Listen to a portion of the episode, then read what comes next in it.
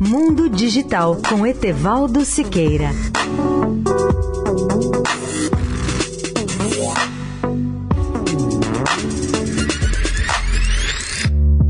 Olá, amigos da Eldorado.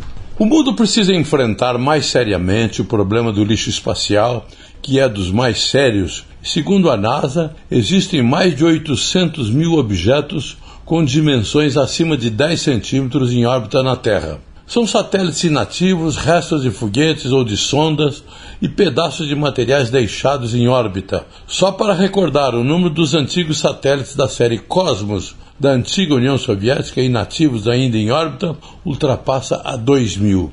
Se considerarmos apenas os pequenos objetos com dimensões entre 1 e 10 centímetros, o número deles chega a 500 mil. E é bom saber que esses objetos menores podem atingir satélites, sondas espaciais ou foguetes, pois eles giram em torno da Terra a uma velocidade de 28.800 km por hora ou 8 km por segundo.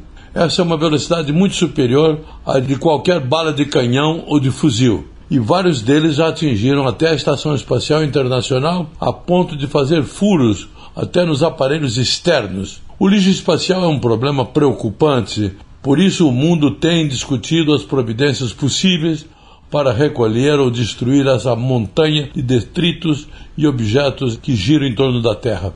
E uma das primeiras tentativas foi feita em 2017 pelo HTV-6, o cargueiro robótico espacial japonês, que ao retornar da estação espacial tentou recolher lixo espacial utilizando uma imensa placa e um longo cabo, mas falhou nessa primeira tentativa. O Japão tem novo projeto nessa área.